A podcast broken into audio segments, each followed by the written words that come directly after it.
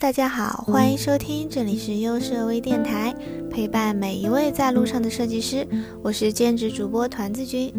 今天呢，和大家讨论一下免费设计的事儿。一提到这个话题，我就相信几乎所有设计师都碰到过，亲戚朋友啊、同学好友啊来找你，然后让你帮忙做个简单的 logo 或是其他的设计。这个时候，我就会在心里考虑，这个忙到底我该不该帮？我呢有一个设计师朋友，他可能是真的忍不住了。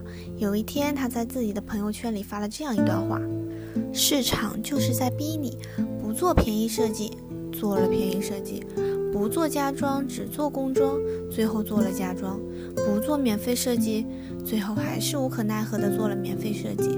心里有杆秤，一直摇摆不定，坚定了就是与市场抗衡，不坚定就是饿死。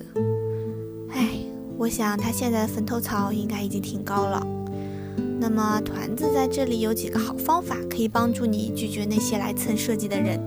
首先呢，看关系，如果是八竿子打不着，关系又没有那么亲密的人，你就放心大胆的拒绝吧，或是随便找个什么理由简单打发了。既然你不顾及我的辛劳，我干嘛还要在意你的请求呢？如果是关系很好，恨不得穿在一条裤子里的朋友，那当然是帮帮帮啦。既然是朋友，那么不用金钱的形式，可以用别的，比如好好蹭他一顿大餐来解决设计费的问题。然后就是看需求，如果是让你抠抠图、修修片这类比较简单的活，那就看你和对方的关系，然后适当的帮一下。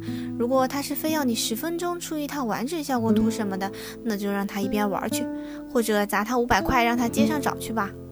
我看到网上有一个段子也挺有意思的。做设计最怕的不是老板笑里藏刀让你加班，也不是甲方的唠唠叨叨，而是久别的窗口抖动来句关心的问候：“兄弟，你还在做设计吗？”这也是为什么好多设计师隐瞒了自己的真身，不愿透露的原因。其实我想说，那些来找免费设计的真是不聪明。你要知道，没有付出的收获是很可怕的。我可以拖着你的案子，忽略你要求的细节，或者直接给你抄一个没法注册的商标。最重要的是，我可能会用力屏蔽你的一切信息。所以，那些求免费设计的愚蠢人类啊！天下是不会有免费的馅儿饼的，还是老老实实去招标买方案吧。好啦，就是以上这些啦，感谢大家的收听。如果你喜欢我们，就请多多支持我们。如果你有任何问题呢，也可以来信与我们互动，我们等着你哦。那我们就下期见哦，拜拜。